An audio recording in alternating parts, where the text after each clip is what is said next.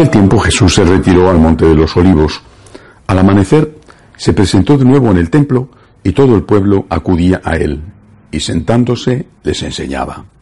Los escribas y los fariseos le traen una mujer sorprendida en adulterio, y colocándola en medio le dijeron, Maestro, esta mujer ha sido sorprendida en flagrante adulterio. La ley de Moisés nos manda apedrear a las adúlteras. ¿Tú qué dices? Le preguntaban esto para comprometerlo y poder acusarlo. Pero Jesús, inclinándose, escribía con el dedo en el suelo. Como insistían en preguntarle, se incorporó y les dijo, el que esté sin pecado, que le tire la primera piedra. E inclinándose otra vez, siguió escribiendo.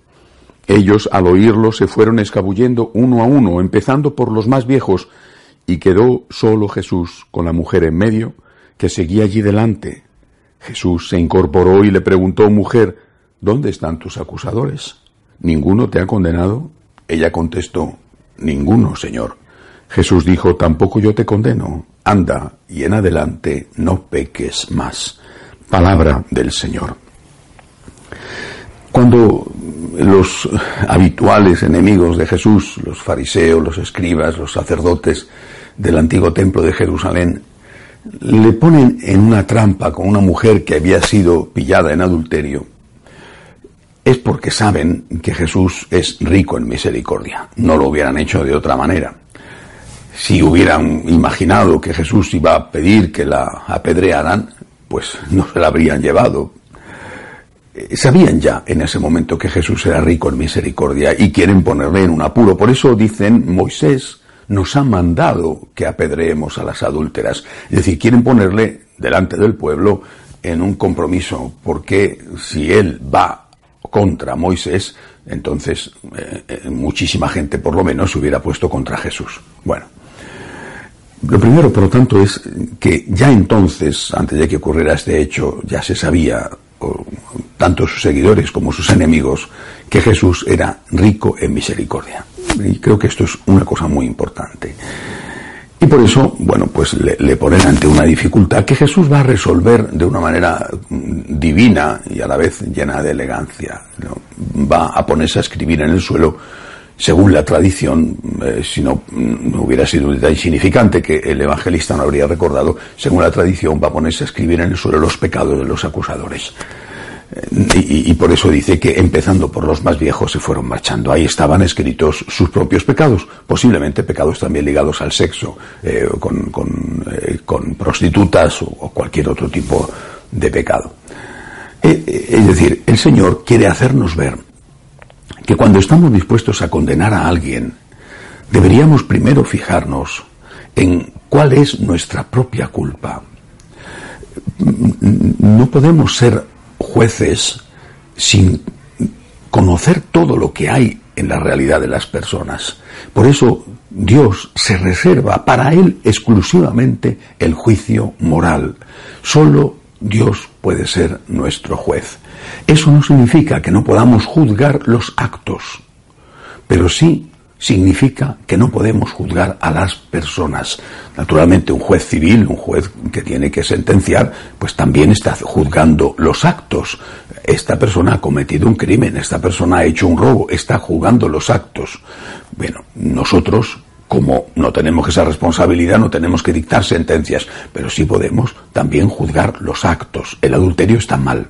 Por, por ceñirnos al ejemplo del Evangelio de hoy. El adulterio está mal.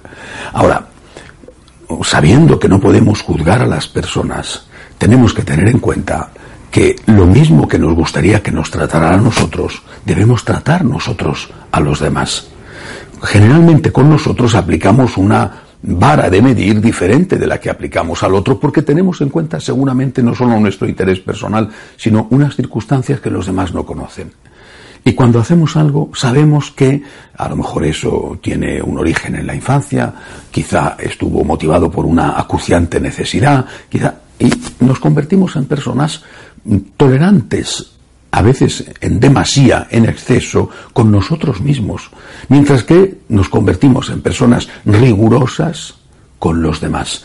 Por eso el Señor en otra ocasión dijo, fíjate primero en la viga que tienes en tu ojo, antes de fijarte en la paja que tiene tu hermano en el suyo. Y también nos enseñó, la medida que uses, la usarán contigo. Usa, por lo tanto, con los demás una medida de generosidad, una medida de misericordia, porque te conviene utilizar esa medida para que esa medida, Dios por lo menos, y quizá también los demás, la usen contigo. Esto es tan importante que el Señor una y otra vez vuelve en su enseñanza a este punto del perdón. Es una característica esencial del cristianismo, tanto que en el Padre nuestro condiciona, y nosotros al rezarlo nos autocondicionamos, el perdón que tenemos que recibir de Dios al perdón que hayamos recibido. Perdónanos como nosotros perdonamos. Por lo tanto, ayúdate a ti mismo en el juicio que tendrá lugar ante Dios y quizá también ante el prójimo, siendo una persona misericordiosa. Dicho esto, hay que añadir, para evitar equívocos, confusiones en las cuales algunos deliberadamente caen, hay que añadir que Jesús no le dijo a la adúltera, una vez que se hubieron marchado sus acusadores, no le dijo a la adúltera, aquí no ha pasado nada. O mucho menos le dijo, bueno, oye, la próxima vez haz el favor de ser un poquito más precavida, que no voy a estar yo aquí todos los días que te pillen para salvarte el pellejo. Le dijo, vete y no peques más. Este es el modelo perfecto y exacto del comportamiento del cristiano. No peques más. Es decir, Jesús rechaza el pecado no es tolerante con el pecado, no peques más, mira que esto que has hecho está mal hecho.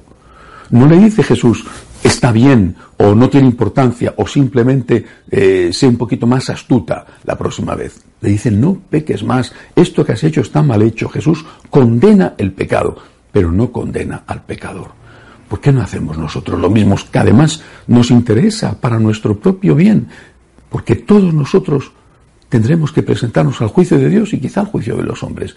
Señor, yo soy un pecador y quiero ser tratado con misericordia y por eso quiero dar misericordia. No tolerancia, porque tú, Señor, no fuiste tolerante con el pecado, pero fuiste misericordioso con el pecador. Yo necesito misericordia, no pido tolerancia, pido misericordia. Así pues, hagamos nosotros porque nos conviene a nosotros mismos hacerlo y porque es seguir el ejemplo que practicó el Señor, por ejemplo, perdonando a sus enemigos en la cruz, y la enseñanza que nos dio el Señor, siendo misericordiosos como el Padre Celestial es misericordioso. Ayúdate a ti mismo, siendo misericordioso con los demás. No seas duro para que no sean duro contigo. Condena el pecado, pero haz todo lo posible por rescatar, por salvar, por tratar con misericordia al pecador. Que así sea.